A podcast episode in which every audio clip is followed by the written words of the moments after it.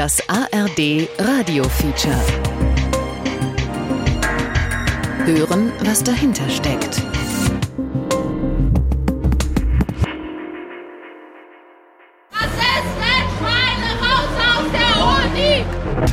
Offenen rassistischen Äußerungen sind nur die Spitze des Eisbergs hier. Und jetzt haben wir plötzlich einen Hypermoralismus aus einer Ecke, die sich selbst als links versteht. Wissenschaft ist für uns eine öffentliche Sache und Wissenschaft ist eine Sache, die in erster Linie dazu dienen soll, die Lebensverhältnisse von allen besser zu machen.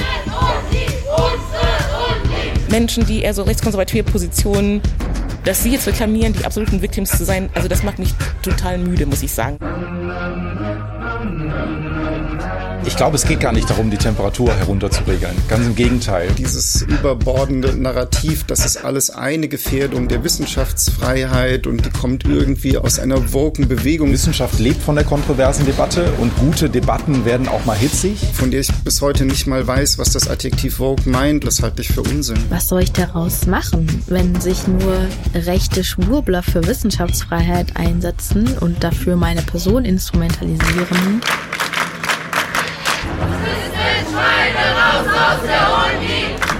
Da kann ich ja jetzt auch nichts dafür. Ich finde, Aufgabe der Wissenschaft ist nicht auf Empörung mit Empörung als Gegenreaktion zu reagieren, sondern mit Beschreibung, mit Analyse, die zu einem besseren Problemverständnis beiträgt. Wissenschaftsfreiheit.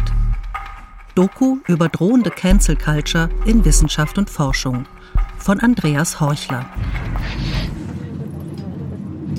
Im Grundgesetz der Bundesrepublik steht in Artikel 5 Absatz 3 Kunst und Wissenschaft, Forschung und Lehre sind frei. Die Freiheit der Lehre entbindet nicht von der Treue zur Verfassung. Die Freiheit von Lehre und Forschung hat Verfassungsrang. Das ist im internationalen Maßstab keine Selbstverständlichkeit. Aber öffentliche Debatten und die Diskurse an deutschen Universitäten laufen zurzeit immer wieder aus dem Ruder. Es wird geschrien, gepöbelt, es werden Entlassungen gefordert, Veranstaltungen behindert. Gendern wird eingefordert. Die Auseinandersetzung darüber, was sagbar, was politisch korrekt, neuerdings auch Vogue ist, wird immer härter geführt. Ist die Universität als Spielort des freien Denkens von Rede und Gegenrede in Gefahr? Oder werden Einzelfälle inszeniert und aufgebauscht? Ein Stimmungsbild. Ortstermin in Berlin. Biologin Marie-Louise Vollbrecht hatte im Sommer 2022 mit ihrem Vortrag zur biologischen Zweigeschlechtlichkeit des Menschen für große Aufregung gesorgt. Nach Protesten war der Beitrag zur langen Nacht der Wissenschaften zunächst abgesagt, dann nachgeholt worden. Haben sich die Wogen inzwischen geglättet? Nach etlichen E-Mails und einigen Telefonaten stimmt sie einem Gespräch zu. Bitte steigen Sie ein. Vorsicht an den Türen und bei der Abfahrt ist zu. Eigentlich war der Besuch in einer Vorlesung von Marie-Louise Vollbrecht geplant, aber ihr vorgesetzter Professor schreibt, ich möchte keine Ton- oder auch sonstigen Aufnahmen in der Lehre und auch nicht in meinen Forschungsräumen, da ich die Forschung und die Lehre meiner Arbeitsgruppe so weit wie möglich aus einer Diskussion heraushalten möchte, die mit unserer Arbeit nichts zu tun hat. Wissenschaftsfreiheit hat natürlich sehr wohl etwas mit unserer Arbeit zu tun, aber eben nicht die Diskussion um den Vortrag von Frau Vollbrecht. Die Universität kommt also nicht in Frage. Daher findet das Gespräch in einem Café in Berlin Mitte statt. Auf der anderen Seite des Tisches sitzt eine junge Frau, Anfang 30, dunkle Haare, Pony, Brille. Wie frei ist die Wissenschaft? Also ich muss leider sagen, dass die Erfahrung, die ich gemacht habe, ähm, mir da so ein bisschen auch ja, vor Augen geführt haben, dass es anscheinend nicht mehr so gut bestellt ist um die Wissenschaftsfreiheit in Deutschland. Und wir streiten uns ja auch, ob es überhaupt um Wissenschaft geht. Also was ist Wissenschaft? Was ist Meinungsfreiheit? Was ist Forschungsfreiheit? Das Jahr nach ihrem zunächst abgesagten und danach nachgeholten Vortrag Geschlecht ist nicht Geschlecht, Sex, Gender und warum es in der Biologie zwei Geschlechter gibt an der Humboldt-Universität war angefüllt von Shitstorms in den sozialen Medien, Gerichtsverfahren, Unsicherheit bezüglich der eigenen akademischen Zukunft.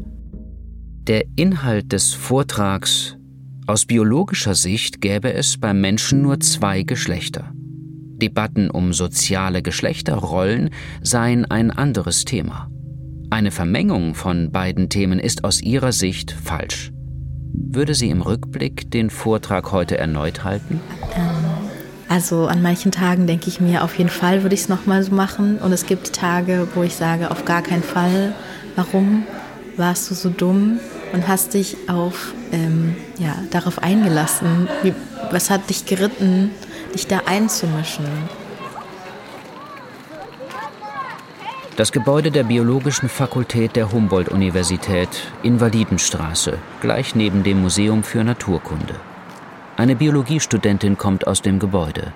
Wie sieht sie die Auseinandersetzung um Marie-Louise Vollbrecht und das biologische Geschlecht des Menschen? Ich kann dazu nur sagen, dass ich es ein bisschen krass finde, dass eine Biologin gerade diese Einstellung hat, weil gerade Biologen sollten ja wissen, dass es mehr als zwei Geschlechter gibt. Gibt es mehr als zwei Geschlechter? Dr. Andreas Frings ist kein Biologe, sondern Historiker an der Gutenberg-Universität in Mainz. Er beschäftigt sich mit dem Thema Wissenschaftsfreiheit. Die biologische Zweigeschlechtlichkeit sei weitgehend unumstritten, sagt Marie-Louise Vollbrecht. Der Geschichtswissenschaftler, umringt von vollen Bücherregalen und einem mit Manuskripten vollgepackten Schreibtisch, hat wissenschaftliche Publikationen zum Thema durchgesehen und kommt zu dem Ergebnis, dass äh, in der biologischen Forschung selbst davon gesprochen wird, und zwar in führenden Journals, dass, ähm, sagen wir mal, man kann das nicht genau quantifizieren, vielleicht ein Prozent der Menschen nicht eindeutig als Mann oder Frau zu identifizieren sind, und zwar biologisch. Das ist keine kulturelle Frage, sondern das ist eben biologisch nicht so eindeutig und äh, ein Prozent scheint mir relativ viel, wenn Sie wissen, dass ein Prozent aller Flugzeuge, die in Frankfurt abheben, abstürzt, würden Sie sich in kein einziges mehr setzen. Das Thema könnte ein Anlass sein für eine kurze wissenschaftliche Diskussion, aber auch für einen Shitstorm und Anfeindungen? Die Biologiedoktorandin hat eine transfeindliche Vorgeschichte, argumentiert der Referentinnenrat, die Studierendenvertretung der Universität. Vollbrecht verbreitet trans-, inter- und nicht-binär, kurz TIN-feindliche Inhalte.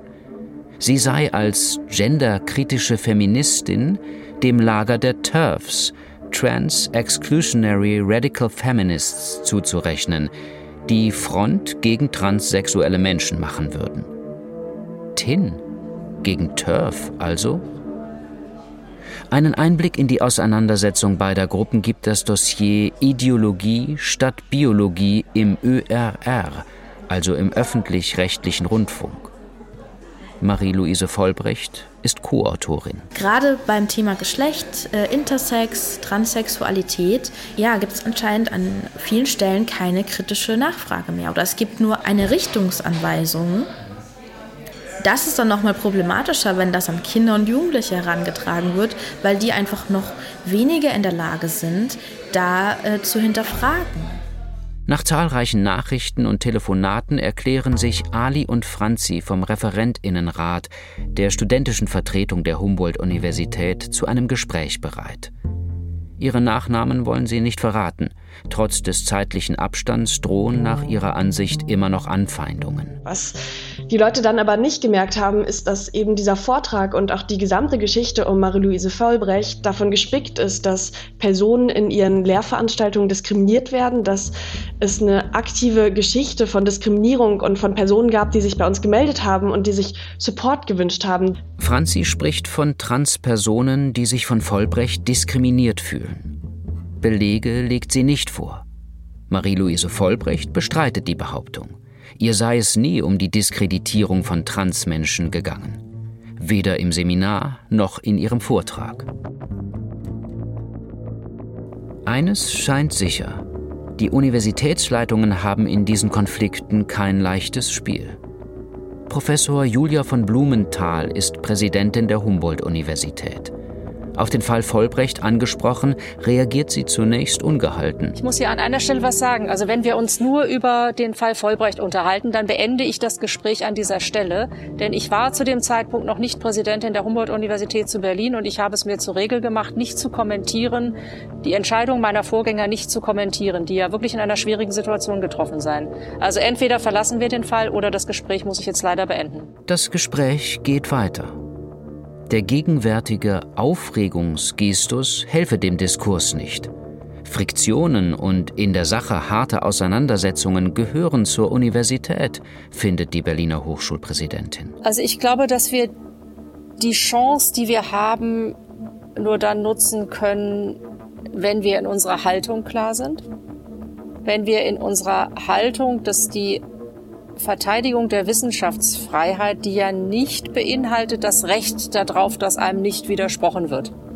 Dass wir die hochhalten, zum einen, und dass wir zum anderen uns immer wieder die Mühe machen, auf die durchaus manchmal schwierige Grenzziehung zwischen Wissenschaftsfreiheit und Meinungsfreiheit hinzuziehen. Ich glaube, dass die einzige Chance, die wir haben in dieser öffentlichen Auseinandersetzung, eine klare Position ist. Das Vertrauen in die Wissenschaft ist ja durchaus da. Meinungsfreiheit gegen Wissenschaftsfreiheit. Eine solche Kontroverse an der Universität zu führen, hält Julia von Blumenthal für schwierig. Nicht einmal wegen des Gegenstands, sondern vielmehr wegen der starren Positionen der Lager und der erbitterten Auseinandersetzung. Ich bin bezogen auf die Erreichbarkeit bestimmter, sehr starker, polarisierter Positionieren, bin ich desillusioniert. Die Debatte um Vollbrecht wird auf Twitter dann vor Gericht weitergeführt. Im Zentrum steht nicht mehr die geschlechtliche Identität, sondern die Person Marie-Louise Vollbrecht auf der einen, Streitende für die Rechte transsexueller, intersexueller und nonbinärer Menschen auf der anderen Seite. Dr. Dana Ma, Medizinsoziologin und Wissenschaftshistorikerin an der Universität Genf, schreibt in der Frankfurter Rundschau. Hier wurde gezielt das Bild einer gefährdeten Wissenschaftsfreiheit erzeugt, mit einem Gesicht versehen und dann als Mittel im Kulturkampf rechtskonservative AkteurInnen gegen eine sich diversifizierende Gesellschaft eingesetzt.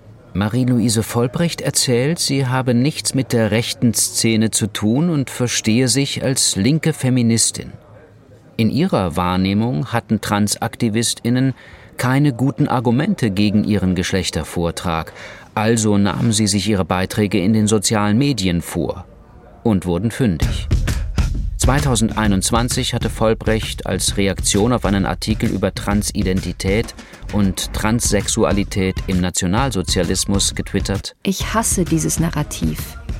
Es verspottet die wahren Opfer der NS-Verbrechen. Prompt bringen TransaktivistInnen den Hashtag Marie leugnet NS-Verbrechen in Umlauf. Und es kam sofort der, der Vorwurf eines Transaktivisten, äh, unter diesem Tweet, der überhaupt nichts damit zu tun hatte, sag doch jetzt endlich das, was du sagen willst, sag doch Holocaust. So, also der, der Holocaust-Vorwurf kommt ja dann sofort weil die Nazis hätten nämlich auch Transfrauen zwangssterilisiert. Und das Einzige, was ich gemacht habe. Vollbrecht wollte vor dem Landgericht Köln die Untersagung des Hashtags Marie leugnet NS-Verbrechen erreichen. Ähm, die Richter befanden, die genannte Äußerung kann als ein Leugnen von NS-Verbrechen bewertet werden.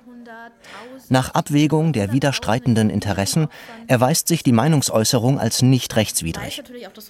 Da es der Sinn jeder zur Meinungsbildung beitragenden öffentlichen Äußerung ist, Aufmerksamkeit zu erregen, sind angesichts der heutigen Reizüberflutung aller Art einprägsame, auch starke Formulierungen hinzunehmen. Es geht ja nicht um Diskussion, es geht nur um Diskreditierung.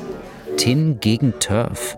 Streitende für die Rechte von Transsexuellen und genderkritische Feministinnen stehen sich so feindlich gegenüber, dass ein Diskurs, für den eine Universität eigentlich genau der richtige Platz ist, derzeit unmöglich scheint. Was sind Vollbrechts persönliche Pläne? Mit ihrer Geschichte scheint es schwer, eine Karriere an der Universität zu beginnen. Ich glaube, ich versuche jetzt nicht so weit zu planen. Ich versuche jetzt erstmal meinen Doktor zu machen und vielleicht sieht die Welt dann in zwei Jahren auch nochmal anders aus. Ich bin dann 35 und wahrscheinlich immer noch umstritten. Und wir werden einfach mal sehen, was, dann, äh, was ich dann mache. Das Label kriegt man und dann hat man es leider. Ein Label wurde auch Susanne Schröter längst aufgeklebt und sie verpasst es anderen.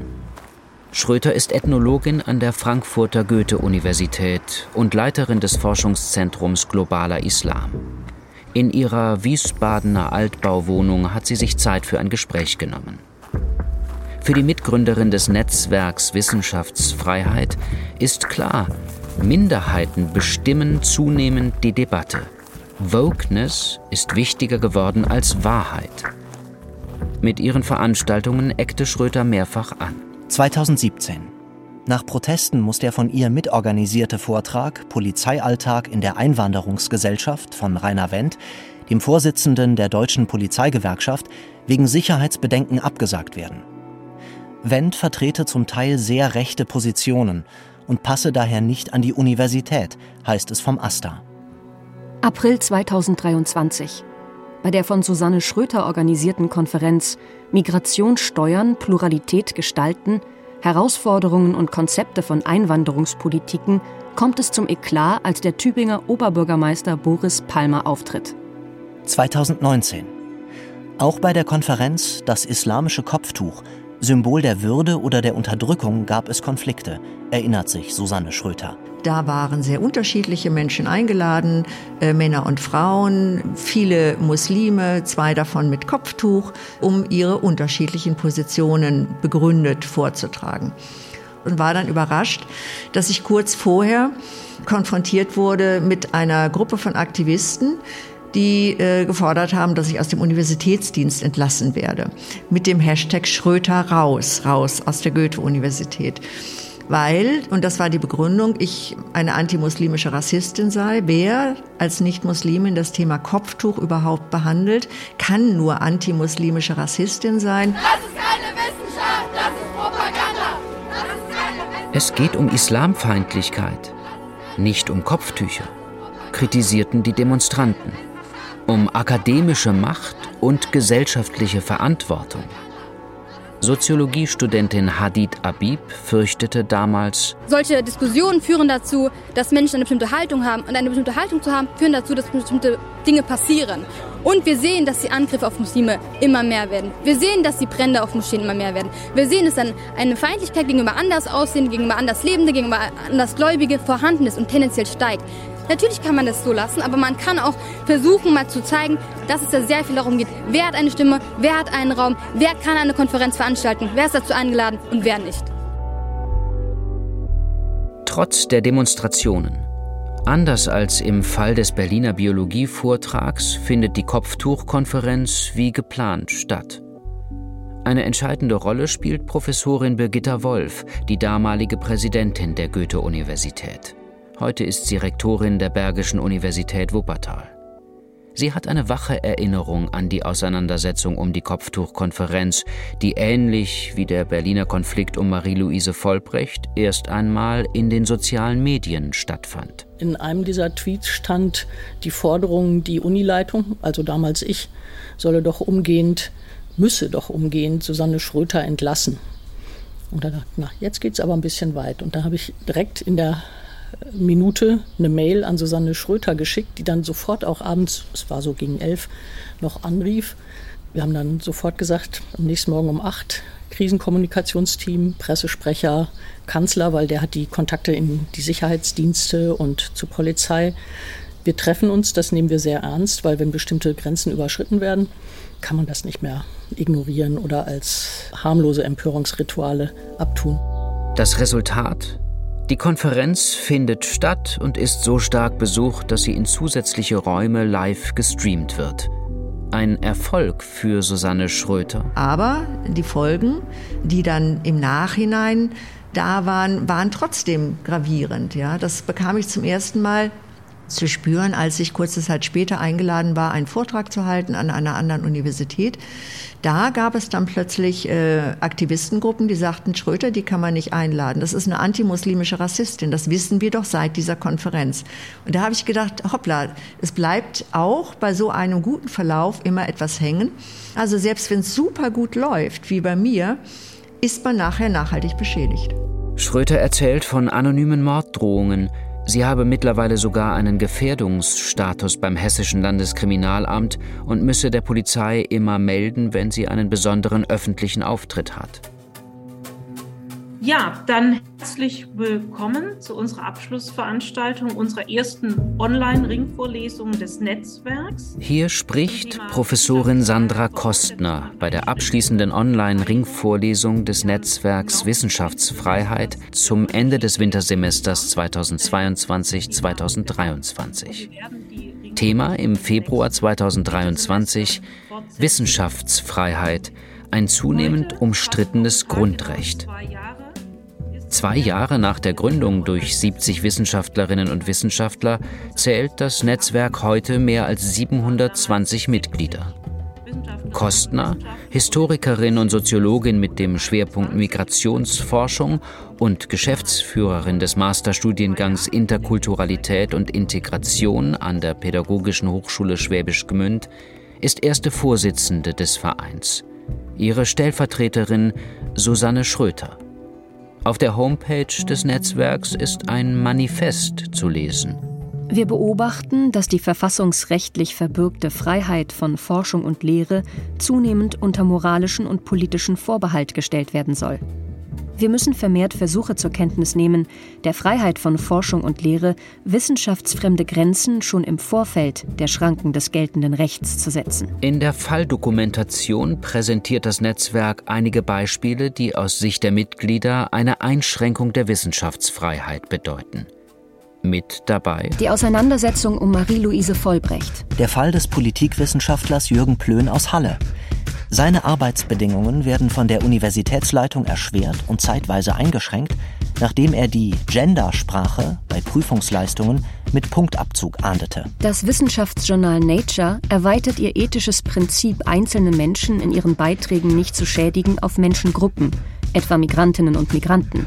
Das Netzwerk befürchtet selektive Publikationen, je nach deren moralisch-politischer Erwünschtheit.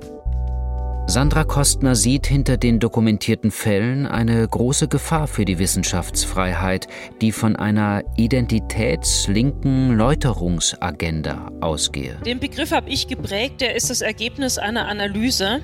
Und zwar habe ich versucht, möglichst genau zu fassen, worum es geht. Also Identitätslinks deshalb, weil es Personen sind, die sich selbst politisch links verorten und deren Hauptgrundlage Identitäten sind. Und zwar nicht personale Identitäten, sondern Kollektividentitäten. Und das andere, die Läuterungsagenda, ist das, worum es geht.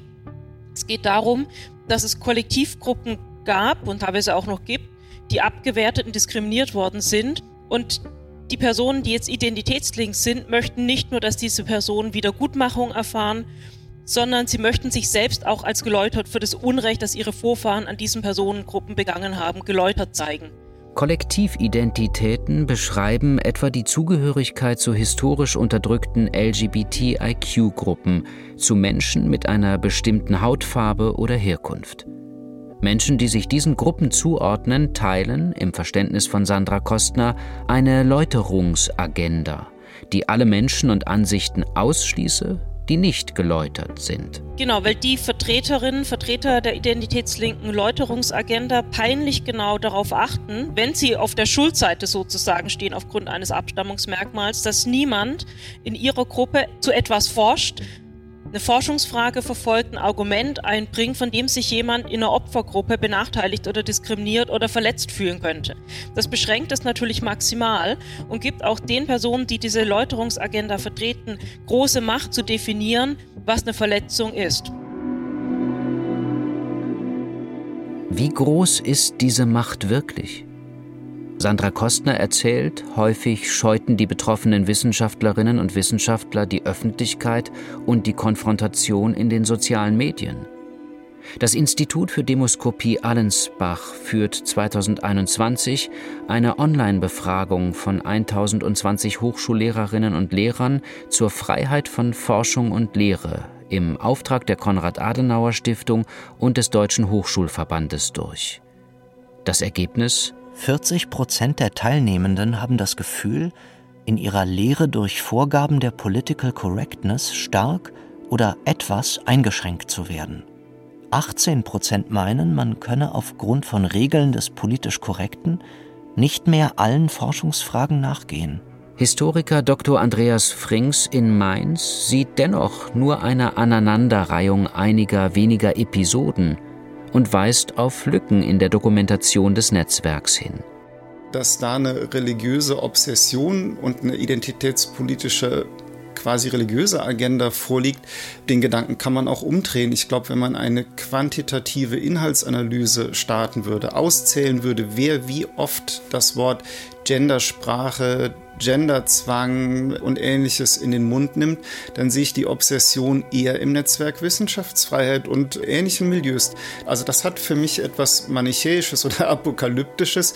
Da sehe ich sozusagen eher eine Obsession, die ich tatsächlich noch nicht so ganz verstanden habe. Er vermutet, dass beispielsweise Angriffe auf Klimawissenschaftler oder Epidemiologen nicht in die politische Agenda des Netzwerks passen. Proteste sind nichts Neues, erläutert Andreas Frings. Früher seien sie sogar oft noch aggressiver gewesen. Er nennt den Widerstand gegen die Wiederbewaffnung der Bundesrepublik in den späten 1950er Jahren, die viel diskutierten 68er Konflikte, aber auch die 1970er Jahre mit einer sehr gewaltbereiten Protestszene an den Universitäten. Susanne Schröter sieht im Wissenschaftsbetrieb dennoch zunehmend ein Unterwerfungsbusiness. Junge Wissenschaftlerinnen und Wissenschaftler, die noch keinen sicheren Status haben, müssten peinlich genau darauf achten, strittige Themen von Genderfragen bis hin zu Rassismus und Kolonialismus gar nicht zu bearbeiten, um eine mögliche Empörung und ein Ende der eigenen akademischen Karriere auszuschließen. Ist das so? Absolut nicht, sagt Martin Lüthe. Amerikanist und Professor am John F. Kennedy Institut für Nordamerika-Studien an der Freien Universität Berlin. Ja. Uh, also da, da kriege ich, krieg ich wirklich äh, Gänsehaut und zwar nicht die gute. Ich werde auch nicht zu allen Veranstaltungen eingeladen. Es gibt auch Kreise in der deutschen Wissenschaft, die wollen jemanden wie mich auch nicht sprechen hören. Das war immer so. Also wenn man sich die deutsche Philosophiegeschichte anguckt, da wusste man immer, das funktioniert in Kämmerlein. Ach, der hat bei dem promoviert, der kommt aus der Schule, oh, den wollen wir hier nicht haben. Und wenn der kommt, kriegt der Kloppe. So, also so war die Stimmung ja immer. Und so tun, das sei, sei irgendwie eskaliert in der jüngeren Zeit aufgrund von linker Identitätspolitik, ist schlichtweg gelogen. Ich glaube diese Eskalationsrhetorik nicht, von wegen, das sei jetzt Unterwerfungsbusiness. Die Leute, das sind doch 700 Leute, die das da unterzeichnet haben. So unterworfen können die ja gar nicht sein. Also oder wem unterwerfen sich diese 700, 800 Leute denn überhaupt noch? Er dreht den Spieß um. Das Netzwerk Wissenschaftsfreiheit kopiert nach Lüthes Überzeugung rechte, fundamental christliche Organisationen aus den USA – die mit Geld und Kampagnen Lehrinhalte an Universitäten beeinflussen. Die deutschen Fallbeispiele dagegen seien schnell erschöpft, sagt Lüthe. Das Netzwerk sei weniger, als es vorgibt zu sein. Das schreibt auch Literaturwissenschaftler Adrian Daub von der Stanford University in seinem 2022 erschienenen Buch Cancel Culture Transfer, wie eine moralische Panik die Welt erfasst. Der Begriff Cancel Culture sei geprägt von einer moralischen Überreaktion in den sozialen Medien und befördere die Spaltung der Gesellschaft. Eine Angst vor Diskurshoheit, ein verzogenes Einklagen versagter Resonanz und ein geradezu klassisches Schimpfen über die Jugend, aufgeblasen zum Weltkonflikt. Raus! Raus! Migration steuern, Pluralität gestalten, Herausforderungen und Konzepte von Einwanderungspolitiken. So nennt Susanne Schröter eine Konferenz des Frankfurter Forschungszentrum Globaler Islam am 28. April 2023 an der Goethe-Universität. Sie endet chaotisch. Draußen demonstrieren Studierende, die sich laut gegen die aus ihrer Sicht einseitige Besetzung der Konferenz wehren. Drinnen dominieren gut gekleidete Menschen gesetzten bis fortgeschrittenen Alters den Zuschauerraum. Susanne Schröter gibt sich gelassen. Oh ja, sollen demonstrieren, ist ihr Recht. Das sind Rechte, Rassisten und nicht selten werden sie vom Faschismus Wissenschaftlerinnen, Vertreter der Polizeigewerkschaft, von Institutionen und Verbänden sprechen zu den Herausforderungen der Migration. Islamistischer Terror in Deutschland ist ein Thema. Hans-Peter Meidinger, Präsident des Deutschen Lehrerverbandes, rät zu mehr Durchmischung an Schulen. Frank-Jürgen Weise, Vorstandsvorsitzender der Hertie-Stiftung, plädiert für eine schnellere Jobvermittlung für Asylbewerber. Neben der Co-Vorsitzenden Susanne Schröter diskutiert auch die Vorsitzende des Netzwerks Wissenschaftsfreiheit Sandra Kostner über Probleme der Migration mit. Den Protest vor der Tür empfindet sie als wenig hilfreich. Eine Gesinnung zu demonstrieren, das hilft uns ja nicht weiter. Wir haben reale Probleme. Die Probleme muss man adressieren und auch offen darüber sprechen können. Und das geht natürlich nicht, wenn ich immer nur in diesem Haltungsmodus drin bin. Weg!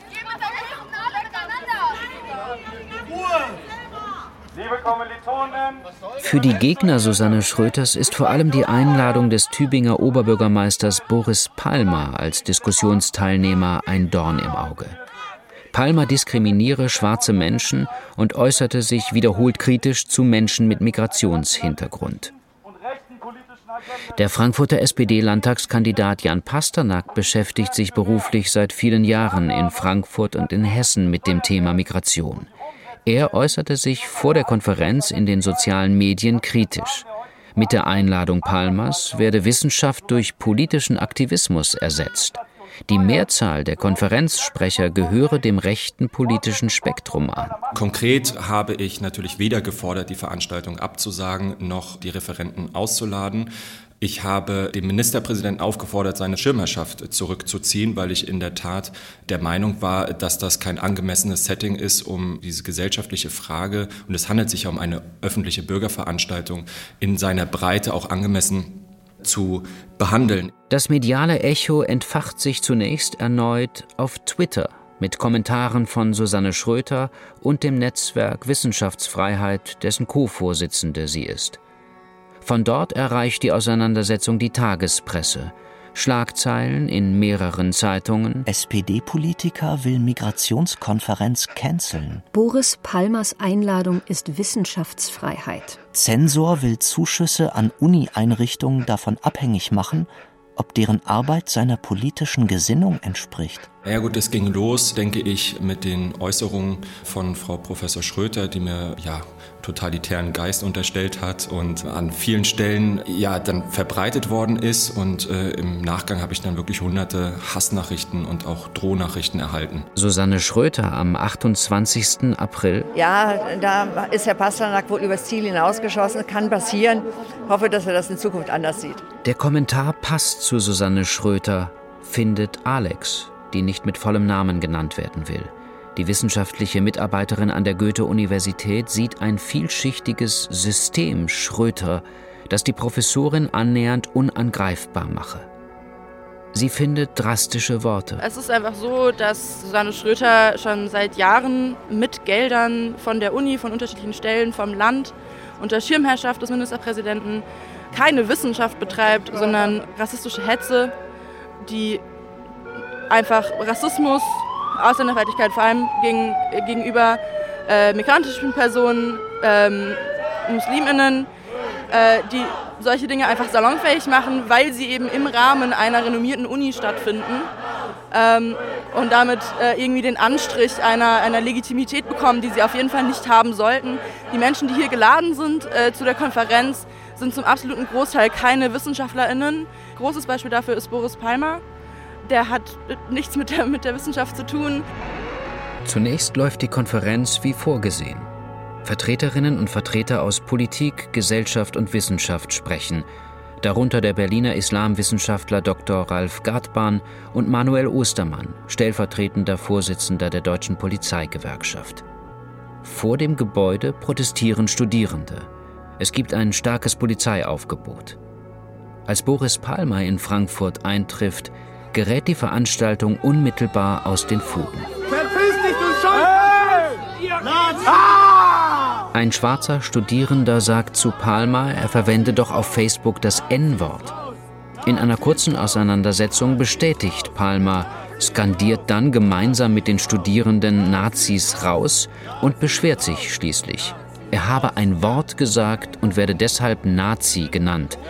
Das sei nichts anderes als der Judenstern. Als Palmer im Saal nach der Auseinandersetzung vor der Tür befragt wird, wiederholt er: Ja, Sie benutzen das N-Wort. Und dann habe ich gesagt: Ja, ich benutze das Wort. Tue ich auch hier in diesem Raum, weil der simple Sprechakt keinerlei Auskunft darüber gibt, ob die Person ein Nazi ist oder nicht. Sondern die Frage ist immer die des Kontextes. Die Migrationskonferenz geht in einem Skandal unter und hat nur noch ein Thema. Ein Twitter-Kommentar stellvertretend für etliche Stellungnahmen zu der mehrfachen verbalen Entgleisung des Tübinger Oberbürgermeisters. Deutschland 2023. Migrationskonferenz an der Goethe-Uni. Und OB Boris Palmer wiederholt innerhalb von 45 Sekunden allein fünfmal das rassistische N-Wort und erntet dafür lautstark Zustimmung und Beifall. Als Palmer trotz der Vorkommnisse auf der Konferenz spricht, verlässt der Moderator entrüstet die Bühne. Susanne Schröter lädt die Demonstrierenden zur Diskussion in den Saal. Aber die Veranstaltung ist nicht mehr zu retten. Unipräsident Enrico Schleif fordert schriftlich, Schröter müsse Verantwortung übernehmen und klar öffentlich Stellung zu den Vorfällen beziehen um die Glaubwürdigkeit des Ziels des wissenschaftlichen Diskurses, mögliche Wege für eine integrative Migrationspolitik zu diskutieren, wiederherzustellen. Nach einer Konferenz, die international Aufsehen erregt und deren ursprüngliches Thema nach den Palmer-Äußerungen fast keine Rolle mehr spielt, ist Susanne Schröters Fazit. Wir haben wirklich das gesamte Thema pluralistische Gesellschaft und Einwanderung sehr konstruktiv bearbeitet. Und dann kommt Boris Palmer und macht im Prinzip ein neues Fass auf und verhält sich unmöglich. Das ist fatal. Ich bin so sauer, das können Sie gar nicht glauben. Kein Recht auf Nazi-Propaganda. Es gibt kein Recht auf Nazi-Propaganda. Wer Palmer einlädt, bekommt eben Palmer, heißt es in den sozialen Medien, nicht ohne Häme. Allerdings, wer provoziert, wer sich skandalträchtig äußert, erhält auch eine große Bühne und aus Teilen der Gesellschaft Sympathie. Über Palmer erscheinen nach der Frankfurter Konferenz erneut hunderte Zeitungsartikel, tausende Social-Media-Kommentare im In- und Ausland. Der Kommunalpolitiker verlässt nach dem Eklat seine Partei, die Grünen. Er kündigt zudem eine Auszeit an. Aber auch ohne die Eskalation, die sich an Boris Palmer entzündet hat, zeigt sich bei dieser Konferenz zum Thema Migration, die Stimmung ist aufgeladen. Man steht sich unversöhnlich gegenüber. Ein wirklicher Austausch scheint kaum möglich. Es gibt Unterschriftenaktionen für Susanne Schröter und gegen sie. Unter dem Strich aber bleibt sowohl die Migrationskonferenz wie die Demonstration dagegen – die Kopftuchkonferenz 2019 oder der Geschlechtervortrag von Marie-Louise Vollbrecht 2022 fanden allesamt statt. Wir bitten um Ihre Aufmerksamkeit. Passagiere gebucht auf Der Fall Maisha Auma ist anders als die Auseinandersetzungen um Susanne Schröter oder Marie-Louise Vollbrecht. Die Professorin wurde von einem Politiker angegriffen. Nach einigen Versuchen, vielen E-Mails und einigen Telefonaten ist Maisha Auma zu einem Gespräch auf der Besucherterrasse des Frankfurter Flughafens zwischen Vorträgen in zwei Städten bereit. Ich habe sehr gezögert, als, als Sie mich angefragt haben. Ich fand Ihre Anfrage wahnsinnig interessant, aber ich habe daran gezweifelt, ob ich zu dieser Lage beitragen kann, ohne weiter die Fronten zu verhärten oder weiter zu polarisieren.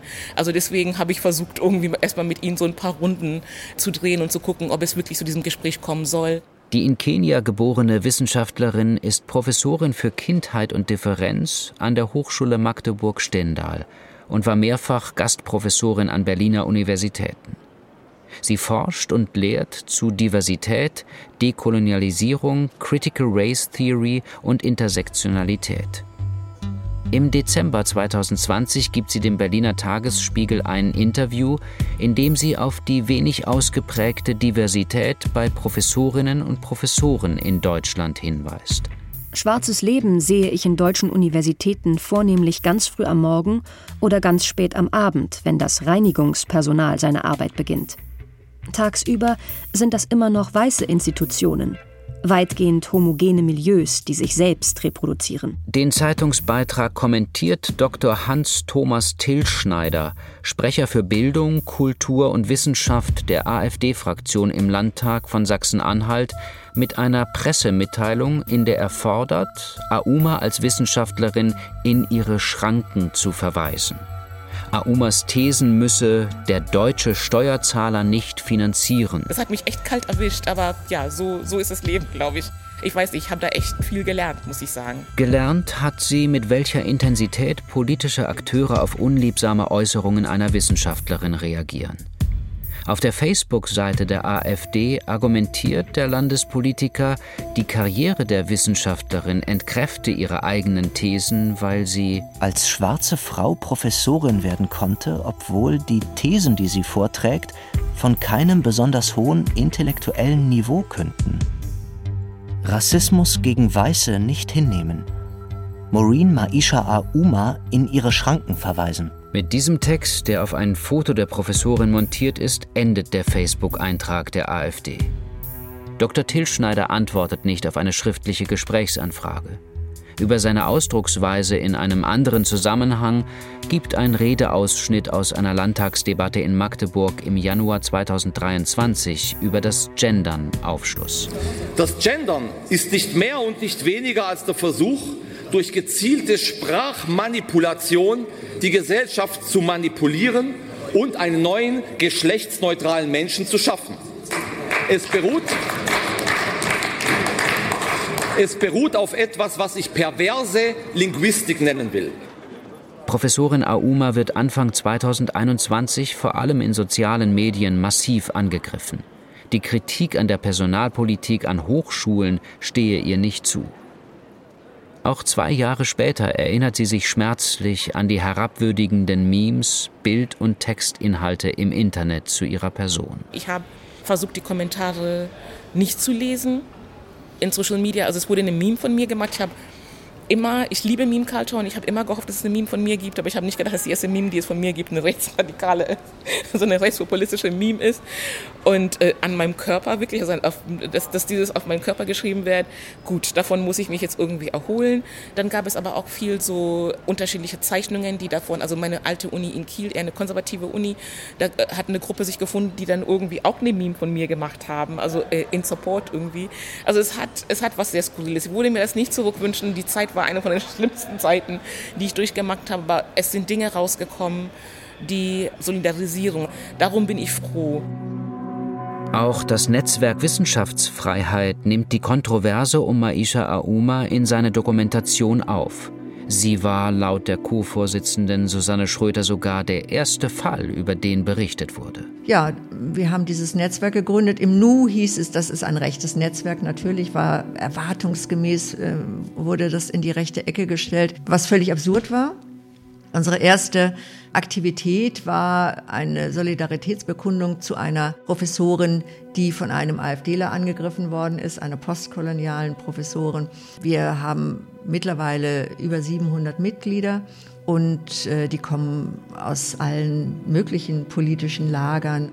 Maisha Auma erzählt, sie sei bei den aufgeführten Beispielen im Netzwerk Wissenschaftsfreiheit eine Exotin.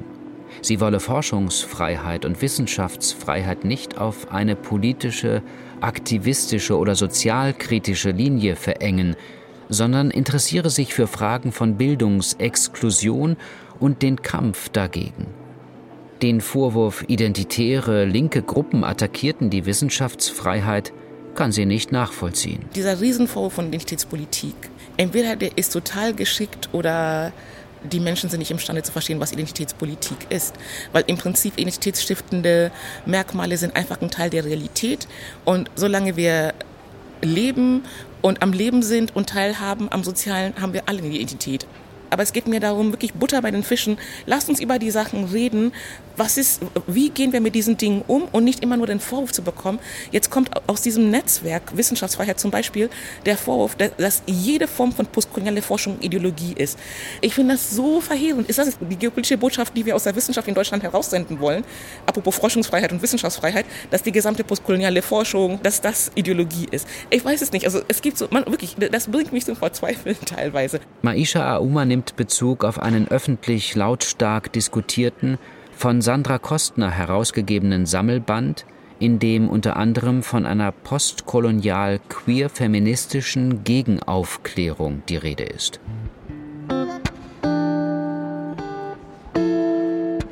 Auch wenn Maisha Auma sagt, die AfD-Anfeindungen 2021 seien eine große Krise ihres Berufslebens gewesen, bleibt sie in Bezug auf die Wissenschaftsfreiheit in Deutschland optimistisch. Forschende in Deutschland könnten weitgehend frei arbeiten. Dr. Jens Brandenburg, parlamentarischer Staatssekretär im Bundesministerium für Bildung und Forschung, erklärt dazu bei einem Treffen in einem Café im Heimatwahlkreis des FDP-Politikers in Walldorf, die Wissenschaft in Deutschland ist frei. Diese Freiheit ist ja sogar im Grundgesetz mit Verfassungsrang verankert. Und wenn wir uns den internationalen Vergleich anschauen, Deutschland hat ja gerade den ersten Platz ähm, äh, beim internationalen Academic Freedom Index ähm, belegt. Insofern lässt sich das auch objektiv belegen. Ähm, es ist aber so, dass Wissenschaftsfreiheit natürlich kein Selbstläufer ist. Wir müssen jeden Tag daran arbeiten, dass das auch so bleibt. Der von Jens Brandenburg genannte Academic Freedom Index bildet die Realität ungenau ab, meint dagegen das Netzwerk Wissenschaftsfreiheit. Er berücksichtige keine Bedrohungen der Wissenschaftsfreiheit, die von der akademischen Gemeinschaft selbst ausgehen aber gerade die seien vermehrt zu beobachten. Brandenburg stimmt insofern zu, dass aus der politischen gesellschaftlichen Debatte oftmals erheblicher Druck auf Wissenschaft ausgeübt wird, äh, oftmals auch zu schnelle Reflexe von einzelnen Erkenntnissen einseitig herausgegriffen also dieses Interesse wirklich an wissenschaftlicher Differenzierung zurückgeht. Das betrifft verschiedene Disziplinen und das ausdrücklich betrifft auch unterschiedliche Extreme des politischen Spektrums. Also beispielsweise ist die Biotechnologie, Gentechnik oftmals gesellschaftspolitisch genauso unter Beschuss wie die Genderforschung, wie die Klimaforschung. Forschungs- und wissenschaftspolitisch ist unsere Aufgabe meines Erachtens die, zu gewährleisten, dass unsere Wissenschaft in Deutschland frei arbeiten kann, also politische Einflüsse auf die Wissenschaft zu unterbinden, sodass die Wissenschaft letztendlich aus ihrem System heraus die besten Erkenntnisse produzieren kann. Brandenburg wirbt dafür, Einzelfälle zu bewerten, aber nicht überzubewerten. Die Politik könne hier nicht Schiedsrichter sein, sondern nur den Rahmen setzen. Der Eindruck, der bleibt, ist, wer besonders laut und grell klagt, erhält die meisten Likes. Wer provoziert, landet in Talkshows. Das wiederum verstärkt ideologische Lagerbildung und Missverständnisse zwischen unterschiedlichen Gruppen und Generationen. Islamforscherin Susanne Schröter legt ihren Pessimismus bezogen auf Wissenschaft, Gesellschaft und Politik in ihrem Buch Global gescheitert, der Westen zwischen Anmaßung und Selbsthass dar. Im Gespräch beschreibt sie eine geradezu allgemeine Lust am Untergang. Wenn wir uns überlegen, in welcher Weise in westlichen Gesellschaften Freiheitsrechte ausgehebelt werden, Stichwort Cancel Culture, dann wird es eigentlich nur verständlich, wenn man sagt, es gibt genügend Menschen, die haben eigentlich alles und sind dieser Situation so überdrüssig, dass sie bereit sind, das alles wegzuwerfen. Also jetzt haben wir kleine Aktivistengruppen, die genau diese Freiheit skandalisieren und sagen, nein, nein, nein, nein, nein, also das ist Sexismus, das ist Rassismus, das ist islamophobisch.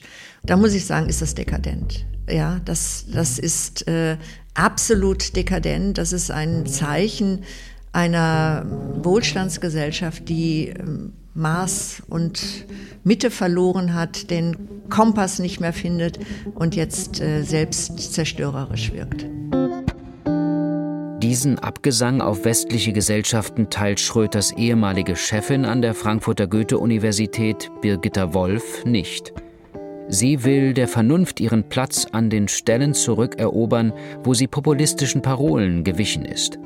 und sie setzt als Universitätspräsidentin in Wuppertal auf Integration und Dialog. Wir haben uns jetzt überlegt, wir wollen äh, mal eine Veranstaltungsreihe unter dem Label Lösungen, Rufzeichen, Fragezeichen veranstalten. Der Grundgedanke ist, dass Wissenschaft doch sehr häufig wahrgenommen wird als sozusagen die gesellschaftliche Kraft, die Probleme vor allem beschreibt und analysiert. Denken Sie an die großen Klimafragen. Das haben wir so perfekt gemacht und über die Lehrerbildung auch in die Schulen reingetragen, dass die Kids jetzt generationenweise da rausrennen und sich aus Verzweiflung irgendwo festkleben. Und ich glaube, Wissenschaft ist hier auch gefragt, verstärkt auch mal das zu tun, was sie auch kann, nämlich Lösungsansätze mit zu kommunizieren. So ähnlich wie beim Constructive Journalism, eben nicht immer nur zu beschreiben, zu kritisieren, sondern verstärkt auch immer Lösungsansätze mitzuwürdigen.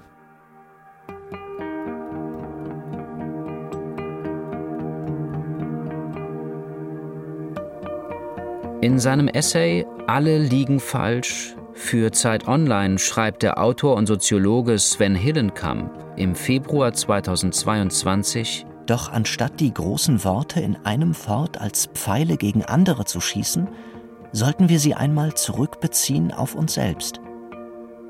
Wie frei bin ich in meinem Denken und Sprechen von meinem Nächsten, von meinem Milieu, meinem Arbeitgeber, meinen Mitstreitern, meinen Followern? Das erste Axiom politischer Praxis sollte lauten, jedes Lager liegt in wesentlichen Punkten falsch. Jede Bewegung, jede Partei. Linke, Liberale, Konservative. Verschwörungsgläubige, bekennende Wissenschaftsfreunde, Aktivisten und politisch Enthaltsame. Alle, die denken, wie man eben denkt in einer bestimmten Gruppe, sind, um ein Wort des amerikanischen Komikers Jon Stewart zu gebrauchen, Bewohner von Bullshit Mountain. Sie hörten Wissenschaftsfreiheit. Doku über drohende Cancel Culture in Wissenschaft und Forschung von Andreas Horchler. Es sprachen Torben Kessler, Sarah Grunert und Moritz Pliquet. Ton und Technik Thomas Rombach und André Buscharep. Regie Jan Buck. Redaktion Dorothee Meyer-Karweg.